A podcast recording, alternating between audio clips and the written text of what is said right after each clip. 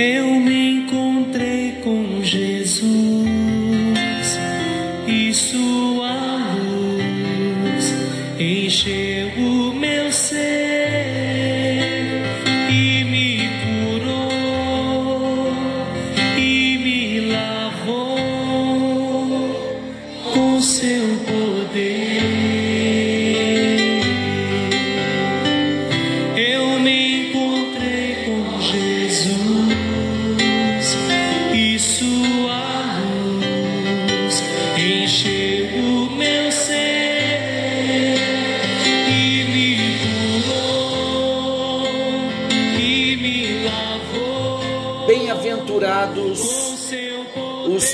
perseguidos por causa da justiça, porque deles é o reino dos céus.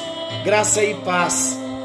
Está chegando até você mais um encontro com Deus.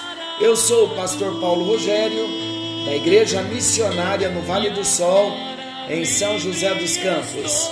É uma alegria podermos juntos nesta nova oportunidade, estamos vivos. Temos a presença de Deus em nós. As misericórdias do Senhor já se renovaram nessa manhã. A palavra de Deus diz que as misericórdias do Senhor não têm fim. As misericórdias do Senhor são a causa de nós não sermos consumidos. Como Deus é bom, como o amor de Deus é bom, como é bom desfrutar dessa graça que nos acompanha no dia a dia. Um Deus tão maravilhoso que nos assiste em todas as situações que estamos vivendo. Ele te conhece, você sabia?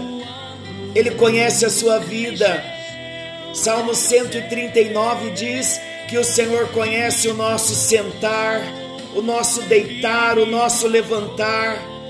Ele conhece os nossos pensamentos, ele sabe aquilo que fazemos, ele conhece aquilo que falamos. A palavra diz que antes que saia da nossa boca uma só palavra, ele já nos conhece. E como é bom ter o nosso Deus como nosso juiz, ter Jesus como nosso advogado, aquele que cuida de nós, aquele que é testemunha das nossas vidas, daquilo que somos e daquilo que fazemos.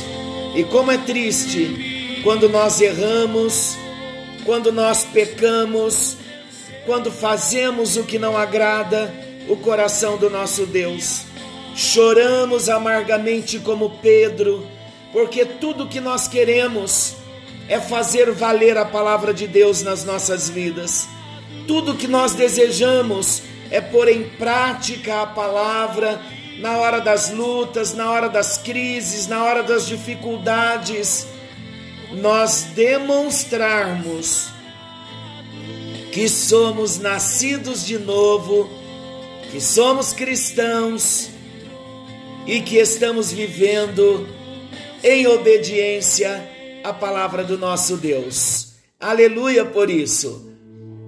Bem-aventurados os perseguidos por causa da justiça, porque deles é o reino dos céus. Eu quero começar fazendo uma pergunta a você.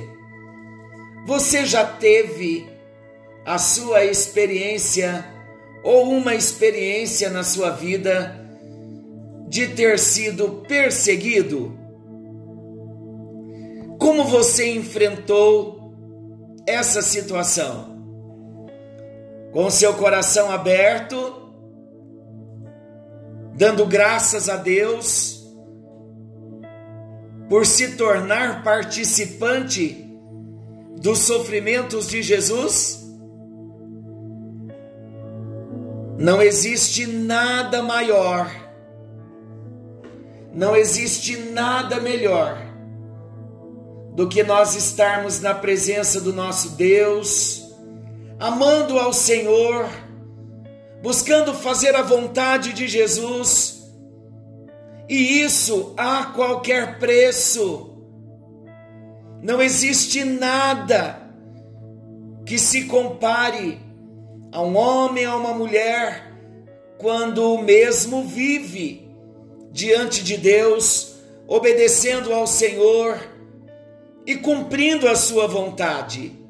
Como é bom conhecer a Deus, como é bom amar a Deus, como é bom viver diante de Deus.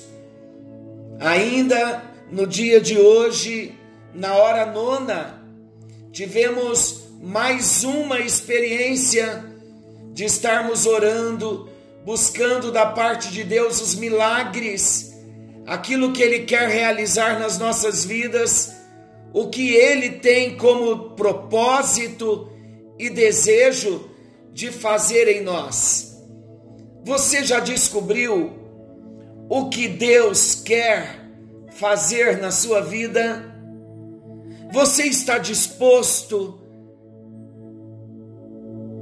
desejoso, que Deus haja na sua vida de um modo sobrenatural? Quando nós abrimos o nosso coração e entregamos ao Senhor aquilo que temos e o que somos, não tenha dúvida de que Ele começa a trabalhar em nosso favor. Nós estamos falando do versículo 10 de Mateus, capítulo 5. Já estivemos em dois encontros e eu disse que teremos bastante conteúdo para estar falando sobre bem-aventurados os perseguidos por causa da justiça. Vamos então já retomar o nosso assunto, tendo meditado um pouquinho sobre o nosso dia a dia sobre a nossa vida com Deus, sobre os milagres que estamos aguardando e os que já temos recebido. Então vamos estudar um pouquinho a palavra de Deus. E eu quero começar perguntando: quando sofrer é uma bem-aventurança? Porque o texto está dizendo: bem-aventurados os perseguidos por causa da justiça. Quando então esse sofrimento, essa perseguição, ela é uma bem-aventurança. Vamos lá. Primeiro, quando sofremos por causa da justiça, no versículo 10. Algumas pessoas elas tomam a iniciativa de opor-se a nós, não por causa dos nossos erros, mas porque não gostam da justiça da qual nós temos fome e sede. A perseguição é simplesmente o conflito entre dois sistemas de valores irreconciliáveis. Esses dois sistemas de valores, eles não conseguem se reconciliar. Porque um trata do sistema de valor do ímpio, que não tem princípio da palavra, e o outro são sistemas de valores que nós como cristãos temos a palavra do nosso Deus. E vamos entender algo: sofrer pelo erro que nós cometemos não é bem-aventurança, mas é uma vergonha, é uma derrota. Sofrer pelo erro é punição e castigo e não felicidade. Sofrer porque foi flagrado no erro não é ser bem-aventurado. Exemplo: um aluno ele não é feliz, não é bem-aventurado quando flagrado na prática da cola e recebe um zero. Um funcionário não é feliz ao ser mandado embora por negligência. E aqui eu quero é, citar dos dois exemplos, eu quero comentar um pouquinho. O que não é perseguição? Por exemplo, um aluno é flagrado na prática da cola recebe um zero, ele vai se sentir injustiçado. Muitos dizem: o professor está de marcação comigo. Outro exemplo, um funcionário, ele não é bem-aventurado quando ele é mandado embora por negligência. Eu quero abrir um parênteses aqui e trazer uma instrução para todos nós. Queridos, nós vivemos num mercado competitivo. Hoje, todas as empresas fazem muitas avaliações a respeito do funcionário. É interessante que algumas pessoas, elas ainda acreditam que por sua negligência estão sendo perseguidos. Algumas pessoas quando chegam me pedir oração pelo por lutas, por problemas no seu local de trabalho, eu tenho perguntado assim, meu filho, como é o seu testemunho lá dentro? Você tem trabalhado direitinho? Ah, o meu chefe está me perseguindo, já me mudou de área, cada dia eu estou num lugar, é uma mania de perseguição comigo. A primeira coisa que eu pergunto: você está cumprindo direitinho com seu papel como funcionário? Você não tem pedido atestado sem necessidade? Você está sendo um bom funcionário? Você faz aquilo que te pede e além. Você chega no horário certo. Porque, queridos, imagina um funcionário quando ele é faltoso, um funcionário que vive mandando atestados na empresa. Às vezes é atestado de um filho que está doente, ele vai com a esposa ao hospital e pega um atestado. Querido, quem é que estava doente, você ou o filho? Se o filho está doente, a esposa não pode levar o filho para você cumprir o seu papel. Isso não é perseguição do bem-aventurado, não é nem bom testemunho do cristão. Às vezes, um casal, a esposa passou mal, ele vai levar a esposa ao hospital. Ah, como já deu o horário do trabalho, eu vou pedir um atestado também. Manda o atestado na empresa. A perseguição vai começar, meu querido. E a perseguição será por causa da negligência. Não vai existir oração que venha mudar esse plano de Deus o livre numa, numa numa crise que nós vivemos hoje e ao mesmo tempo com tantas avaliações que existe, não existe nada que possa mudar um projeto de, de uma empresa de uma demissão futura para um funcionário desse quilate. Queridos, se nós queremos aposentar numa empresa, se gostamos do nosso trabalho, se prezamos pelo nosso salário, pelo convênio médico que a empresa dá, que a empresa oferece, precisamos cumprir o nosso papel. Teve uma vez eu estava em casa orando e Deus me mostrou um moço da nossa igreja e Deus me mostrou uma placa enorme na cabeça dele, bem em cima da cabeça Deus me mostrou uma placa escrito desempregado. E o moço estava trabalhando numa empresa boa na cidade de São José. E eu chamei e perguntei: Como você está na empresa? Você tem levado atestado? Você tem estado muito doente? Você tem faltado? E ele: Não, está tudo bem. Eu disse: Então você vigia, porque há uma placa de desempregado na sua cabeça não deu dois meses, o moço perdeu o emprego. E aí ele foi chorando diante de Deus, pedindo perdão, porque era uma pessoa que vivia com muitos atestados. Então nós precisamos estar atentos, porque existem situações que não é uma perseguição por causa da justiça, e não seremos bem-aventurados, não é uma virtude muito pelo contrário, como cristãos, nós precisamos dar bom testemunho no nosso local de trabalho, dentro da nossa casa. Isso começa com a família, queridos. É o bom relacionamento com a esposa, é o bom relacionamento com o marido, com os filhos, com sogra, com cunhados, é o bom relacionamento, bom testemunho. Os cristãos quando a gente vê a igreja primitiva, eles eram perseguidos quando se convertiam.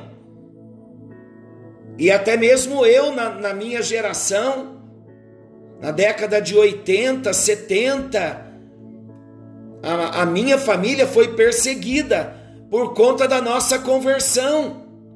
Fomos desprezados pelos nossos parentes. Isso é sofrer perseguição por causa da justiça. Um cristão não é bem-aventurado quando ele é perseguido por ter, perdão, ele não é perseguido quando por ele ter violado uma lei, de modo algum. Mas somos bem-aventurados quando estamos na obediência, cumprindo com a lei do Senhor e a perseguição se levanta. Aí, querido, pode glorificar a Deus, porque vai ter recompensa, vai ter fruto, vai ter vitória. Quando sofrer é uma bem-aventurança. Em segundo lugar, quando nós sofremos por causa do nosso relacionamento com Jesus. Está no versículo 11. Bem-aventurados sois quando por minha causa, Jesus dizendo, quando por causa dele, por causa de Jesus, vos injuriarem, vos perseguirem e mentindo, disserem todo mal contra vós. Quando nós seremos bem-aventurados? Quando sofremos por causa do nosso relacionamento com Jesus. O mundo não odeia o cristão em si, mas odeia a justiça, odeia a Jesus que está nele, odeia a postura correta. Não é a nós diretamente que o mundo odeia, mas a verdade que nós representamos. O mundo está atrás de Jesus. E é a ele que o mundo ainda persegue. O mundo odiou a Jesus e o levou à cruz. Então não tenha dúvida que, assim, quando o mundo vê Jesus em nós, na nossa vida, nas nossas atitudes, o mundo também nos odiará. E às vezes, queridos, essa perseguição promovida pela língua não procede apenas do mundo pagão, mas dos próprios religiosos. Jesus foi mais duramente perseguido pelos fariseus, escribas, sacerdotes. E é importante nós notarmos que a religião apóstata ela vai tornar-se o braço maior do anticristo. Vamos ver um pouquinho da perseguição na igreja primitiva? A primeira igreja, a igreja que a gente vê no livro de Atos, a igreja de Jerusalém, quando ela nasceu. A igreja primitiva, ela foi implacavelmente perseguida. Eles foram expulsos de Jerusalém, eles foram espalhados pelo mundo. Nero, ele iniciou uma sangrenta perseguição. Alguns eram jogados aos leões, outros eram queimados na fogueira. Os cristãos eram untados com resina e depois incendiados vivos para iluminar os jardins de Roma. Vocês sabiam disso? Alguns crentes eram enrolados em peles de animais, para os cães de caça morderem. Os cristãos eram torturados, eram esfolados, chumbo fundido era derramado sobre eles, placas de latão em brasa era fixada nas partes mais frágeis do corpo partes do corpo eram cortadas e assadas diante dos seus olhos. O império tinha uma grande preocupação com a sua unificação. Roma era adorada como deusa. Depois o imperador passou a personificar Roma. Os imperadores passaram a ser chamados Senhor e Deus o culto ao imperador passou a ser o grande elo da unificação política de Roma. Era obrigatório, uma vez por ano, todos os súditos do império queimarem incenso ao Deus, entre aspas, imperador, num templo romano. Todos deviam dizer: César é o Senhor. Mas os cristãos se recusavam e eram considerados revolucionários traidores e ilegais. Por isso eles eram presos, torturados e mortos. Porque se eles declarassem que César é o Senhor, Senhor, para nós hoje é Senhor. Você chama o pai, o mais velho, uma autoridade de Senhor. Mas a palavra Senhor, no seu sentido original, é Kyrios, que significa dono, proprietário, amo.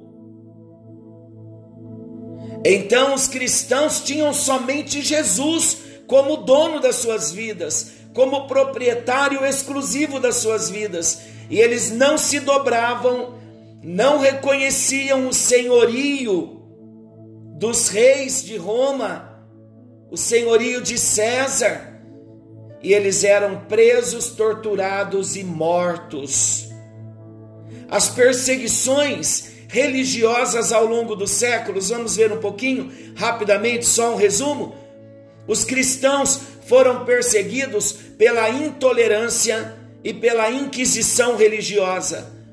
Alguns pré-reformadores foram queimados vivos, como John Hus, Jerônimo Savonarola, John Wycliffe, ele também precisou se esconder. Lutero ficou trancado num mosteiro. William Tyndale, ele foi esquartejado. Depois da reforma na França, Catarina de Médicis promoveu dura perseguição aos cristãos. Na Inglaterra, Maria Tudor levou à estaca os líderes e passou ao fio da espada milhares de cristãos. O comunismo ateu e o nazismo nacionalista levou milhões de cristãos ao martírio.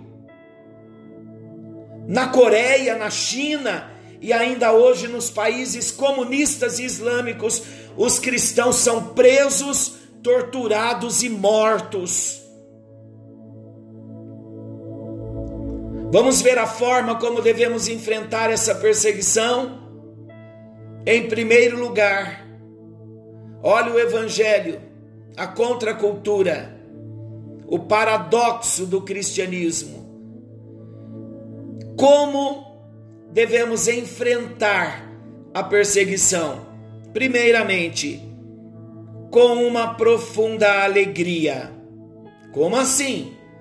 Nós não devemos buscar a vingança como um incrédulo, como um ímpio. Não devemos ficar de mau humor como uma criança embirrada, nem ficar lambendo a nossa própria ferida, cheios de autopiedade e nem negar a dor como um estoico, nem muito menos gostar de sofrer como um masoquista.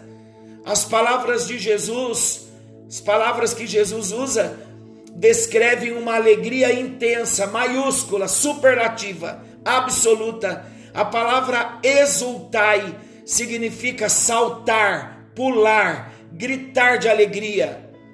É alguém que pula de alegria que exulta com alegria indizível e cheia de glória. O cristão não é um masoquista, ele não tem prazer de sofrer, ele não se alegra pela perseguição em si ou pelo próprio mal que está recebendo, de modo algum. Mas o cristão exulta pelo significado dessa perseguição e pelas recompensas dela. Não é fácil. Quando você tem um propósito de cooperar, de ajudar, de abençoar, e como pagamento disso, você ser apunhalado, falarem mentiras, falarem o mal. Mas, queridos, existe um Deus que está vendo todas as coisas. Devemos nos exultar. Não é agradável passar pela situação? Não é. Mas quando colocamos nas mãos do Senhor as nossas vidas e assumimos um propósito de cumprirmos a palavra de Deus, o morrer para si mesmo faz parte do processo. E em algumas situações, nós descobrimos que ainda estamos vivos, tentamos reagir de alguma forma, mas o Espírito Santo logo vem e fala: Filho, você não está no propósito de morrer para você mesmo. Perseguiram a Jesus, não perseguirão a você. Caluniaram a Jesus, não te caluniarão também. Bem-aventurados sois quando por minha causa vos injuriarem, injúrias, difamas, difamações. E quando vos perseguirem mentindo, disserem todo mal contra vós, o que devemos fazer? Abençoar e não amaldiçoar. Não cabe a nós, queridos, fazer a justiça, desejar o mal, desejar a vingança de Deus. Não cabe a nós dizer, olha, Deus fará justiça. Nem isso cabe a nós. Essa é uma vingança gospel. Ah, eu não vou fazer nada, mas mexeu com Deus vai ter o seu pagamento, nada disso, para com isso. Se somos salvos em Jesus, tudo é de Deus e tudo volta para Ele. O nosso papel é entregar a nossa vida na mão do Senhor, e o que Ele tiver de fazer, tudo Ele fará. E conosco, de um modo muito pessoal e individual, há um processo em andamento, e os treinamentos são esses.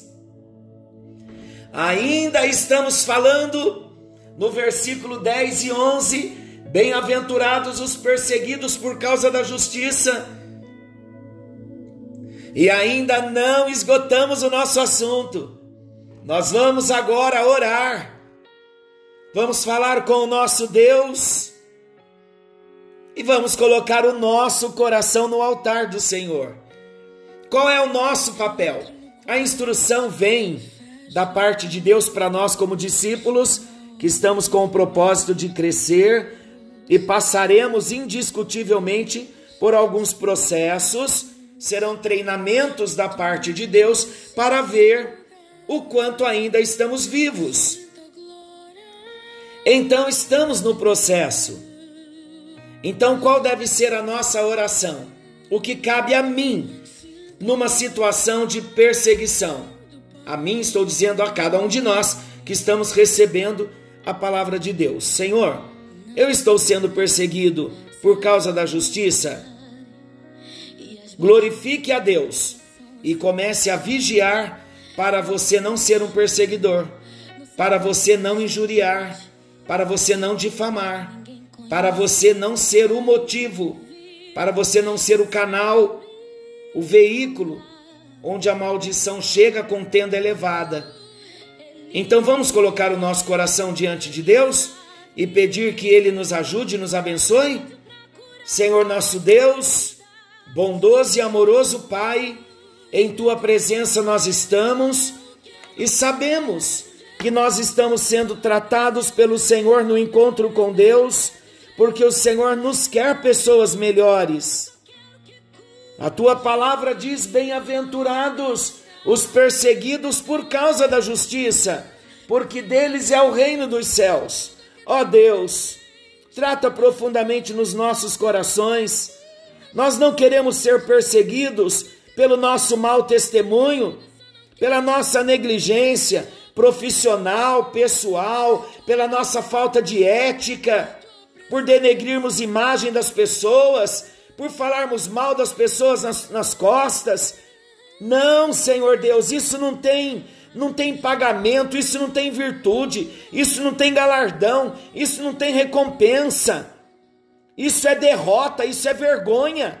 Nós permitirmos o diabo usar as nossas vidas para nos levantar contra a vida de pessoas e muitas vezes contra irmãos, amigos, contra parentes. Ó Deus, em nome de Jesus, se houver pessoas nesta hora que não estão dando bom testemunho no seu local de trabalho, se existem pessoas que se enquadraram na palavra desta noite, que estão quase sendo demitidas e se sentem vítimas da perseguição, traz essa maturidade a partir de hoje e que algumas situações possam ser resolvidas, mas que sejamos conhecidos como cristãos que cumpre o seu papel com a sociedade, como funcionário, um, um funcionário exemplar, para a glória do teu nome.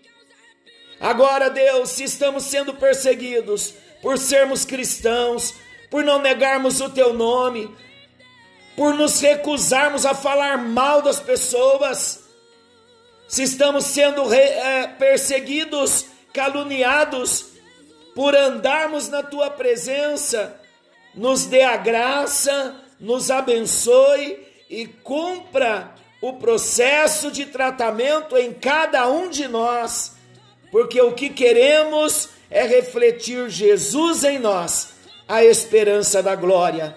É no nome de Jesus que nós oramos e pedimos a tua paz para a vida de cada um dos teus filhos, em nome de Jesus. Amém. E graças a Deus. Que o Senhor te abençoe e te guarde. Querendo Deus, amanhã estaremos de volta, nesse mesmo horário, com mais um encontro com Deus.